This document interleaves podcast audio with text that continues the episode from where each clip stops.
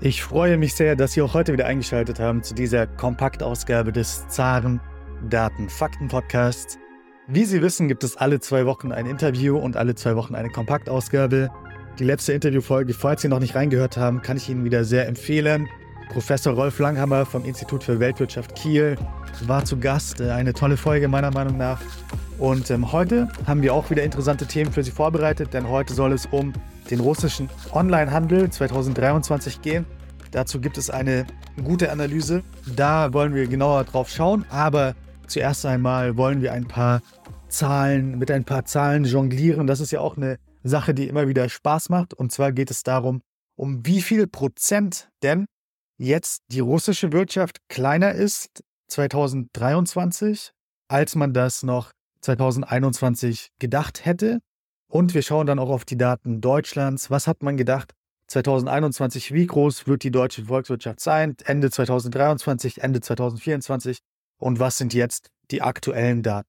Das schauen wir uns jetzt gleich an, nämlich äh, Laura Solanko, Senior Advisor des ähm, BOFIT. Also BOFIT ist Bank of Finland. Die hat eben verglichen, was waren die Prognosen des Internationalen Währungsfonds IWF 2021 und was sind jetzt die Zahlen, die wir haben für die russische Wirtschaft und wie unterscheiden sich eben diese Zahlen.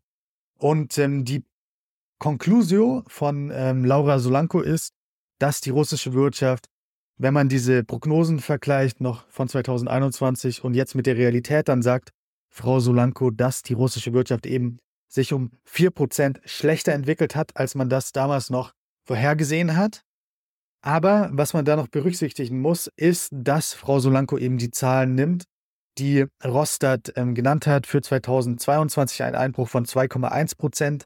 Wie wir wissen, hat Rostat jetzt seine Prognose geupdatet, seine Zahl für das Jahr 2022 und geht nicht mehr von einem Einbruch der russischen Wirtschaft 2022 aus von 2,1 Prozent, sondern von 1,2 Prozent.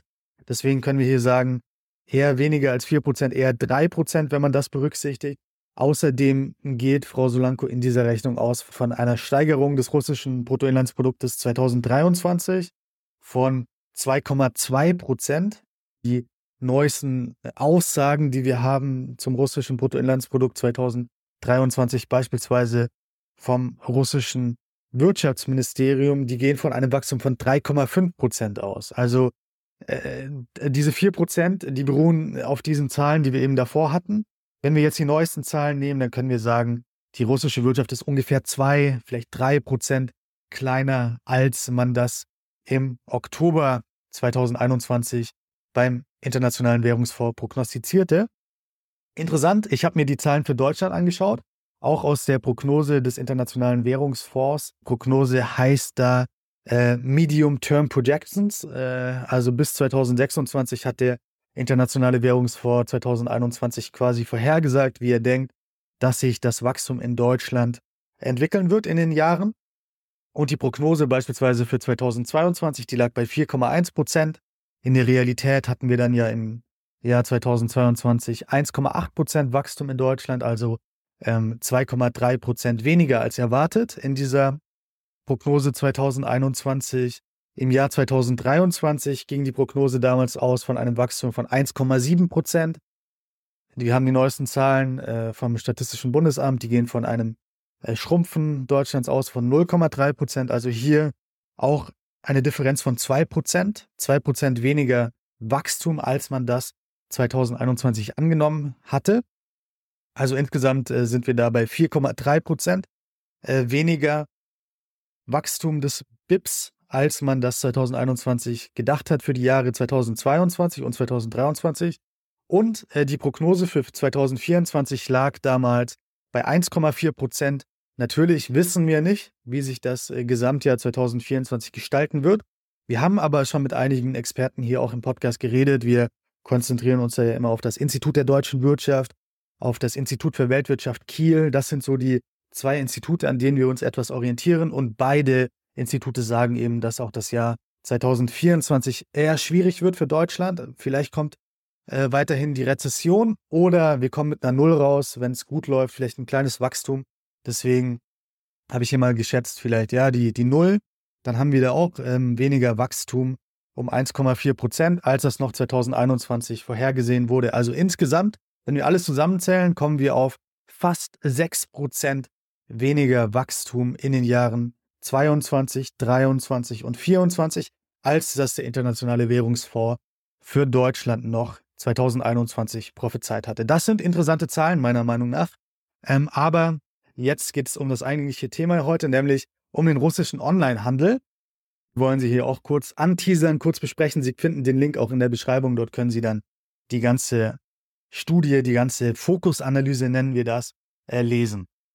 2023 verzeichnete der russische Onlinehandel ein Wachstum von 40 Prozent auf insgesamt 82 Milliarden Euro.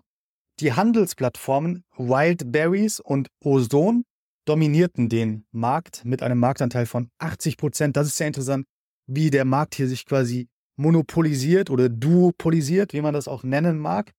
Denn 2019 lag der Anteil von Wildberries und Ozone am gesamten russischen Onlinehandel noch bei 38 Prozent und jetzt eben 2023 80 Prozent.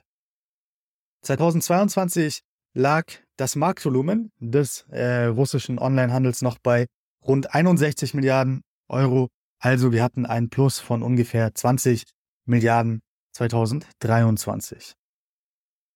Was auch interessant ist, die inländischen Online-Marktplätze nehmen immer mehr dieses äh, gesamten Umsatzvolumens ein, nämlich im letzten Jahr über 97 Prozent. Und ähm, der Anteil der grenzüberschreitenden Online-Käufe sank im ersten Halbjahr 2023 deutlich.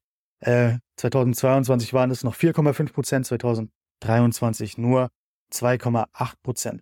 Was ich sehr interessant finde, ist, dass dieses Wachstum, was wir gesehen haben im russischen Onlinehandel 2023, vor allem durch die Regionen zustande kommt. Weniger durch diese Gebiete, die wir alle im Kopf haben, wenn wir an Russland denken, nämlich Moskau, St. Petersburg, Moskauer Region. Das sind ja die dominanten Gebiete. Aber der Anteil am Onlinehandel äh, dieser Regionen nimmt ab, obwohl der Gesamtumsatz dieser Regionen weiterhin steigt, aber die Regionen, die steigen einfach mehr, die wachsen einfach mehr. Zitat aus äh, der russischen Ausgabe von Forbes. Die Anteile der drei Metropolregionen Moskauer Gebiet, Moskau und St. Petersburg sinken weiter. Das sind nicht mehr die gleichen 60 Prozent wie noch in den 2010er Jahren. Ende 2023 betrug die Summe der drei führenden Regionen weniger als 35 Prozent. Also wir können sehen, dass ähm, über 60 Prozent quasi des Umsatzes von äh, diesen Online-Marktplätzen in den Regionen mittlerweile erwirtschaftet wird.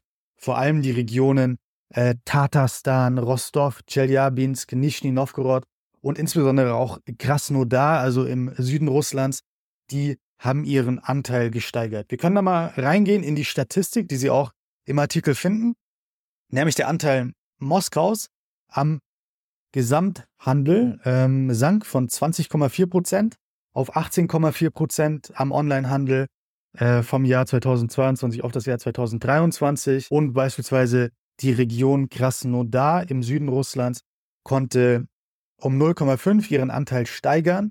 2022 waren es noch 4,4 Prozent, äh, 2023 sind es dann schon fast 5 Prozent. Das ist sehr interessant, dass eben hier die Regionen wesentlich schneller wachsen als die Zentren, die Metropolregionen, die wir immer im Kopf haben, wenn wir an Russland denken. Auch in den kleinen Ortschaften mit nur bis zu 10.000 Einwohnern sind die Bestellzahlen teilweise um das 2,3-fache gestiegen. Ähm, insbesondere in Regionen, fernöstlichen Regionen wie Magadan oder Sakhalin, sowie in den Republiken Tuva und Burjatien zeigt äh, der Onlinehandel in Russland einen rasanten Anstieg. Und auch für das Jahr 2024 geht man von einem weiteren Wachstum auf. Die Experten prognostizieren für 2024 ein Wachstum auf ca. 100 Milliarden Euro. Das wären ungefähr 20 Milliarden Euro mehr als im letzten Jahr. Wir können aber sehen, ja, das Tempo des Wachstums, das verringert sich etwas. 2020 zu den Hochzeiten der Corona-Pandemie gab es ein Wachstum von fast 70 Prozent. Ja, die Menschen haben online fast alles bestellt und die Experten gehen eben davon aus, dass der Markt weiterhin wachsen wird, auch in den nächsten Jahren, aber um weniger. Äh, bis 2027 könnte sich dann die Wachstumsrate auf nur 10 Prozent verringern. Das deutet jedoch darauf hin, dass es weiterhin ein wachsender Markt ist, der russische Onlinehandel, E-Commerce. Und 2027 könnte dieser Markt rund 150 Milliarden Euro äh, Umsatz verzeichnen. Wildberries und Ozon investieren auch vor allem in ihre Umschlagplätze, an, in die Logistikzentren. Sie planen dann verschiedene Logistikkomplexe zu bauen. Das können Sie online lesen, wo mehrere hm, hundert Millionen Euro sollen da investiert werden. Insgesamt fast äh, Milliarden äh, Euro sollen investiert werden. Und ähm, diese großen Marktplätze, Online-Marktplätze in Russland sind das ja vor allem Wildberries und Ozon. Die gehen hier eben in die Regionen, sind dort immer stärker präsent. Das ist sehr spannend meiner Meinung nach. Lesen Sie gerne die ganze Analyse online nach. Äh, in den Show Notes, wie man so schön sagt, finden Sie die Analyse verlinkt. Das dazu. Ich freue mich, dass Sie dieses Mal wieder eingeschaltet haben zur Kompaktausgabe. Und ich freue mich schon auf die nächste Folge. Es wird wieder eine Interviewfolge mit einem absoluten hochkarätigen Gast. Sie werden äh, sehen, wer das wird. Ähm, schalten Sie gerne ein, wenn es wieder heißt Zaren, Daten, Fakten, Interview. Und ich wünsche Ihnen noch eine produktive Woche. Bis dahin.